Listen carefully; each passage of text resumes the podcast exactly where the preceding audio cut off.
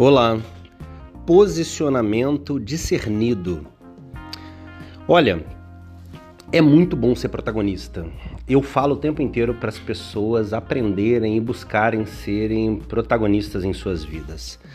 Mas a sabedoria mostra que existem ambientes onde você precisa ser o segundo, tá certo? É, a Bíblia fala sobre você sentar num lugar secundário e ser chamado para o principal e não o contrário. E eu pego o gancho nisso para falar dos negócios. Olha bem, eu tenho 80 ou 90% dos ambientes onde eu sou o protagonista, mas eu tenho, por exemplo, um amigo, um sócio que é bastante melhor que eu em muita coisa.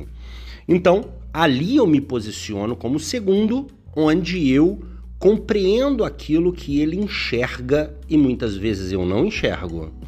Ele não estará comigo em todos os ambientes, logo, os ambientes onde ele não estiver, nos assuntos que ele domina, eu vou ser o protagonista.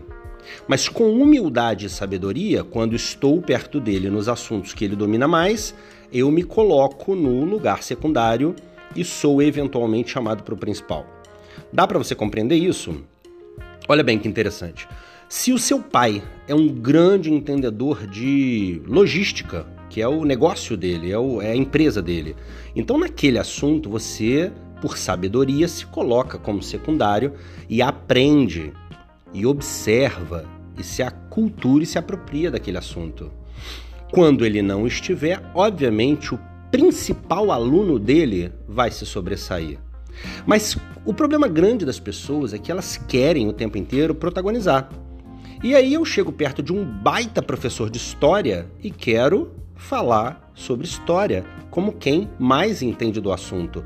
E aí eu passo vergonha, e aí eu muitas vezes até sou humilhado, porque eu me posicionei mal, eu não fui sábio. Então observe bem, quem sabe muito sobre determinado assunto em volta de você? Se você estiver perto de pessoas que saibam mais do que você, o seu nível vai se elevar. Mas se você quiser ser o sabe-tudo em todos os ambientes, você vai andar para trás e vai passar vergonha.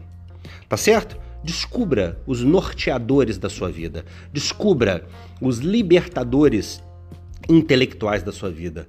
E observe exatamente aquilo que você não sabe e naquilo que você ainda não é tão bom assim. Isso, com sabedoria, vai te elevar ao protagonismo em quase tudo no momento certo. Fechado? Abraço grande, um grande dia para você. Eu ainda vou ouvir falar de você. Entra lá no nosso site lucianodepaulomentor.com.br. Abraço carinhoso.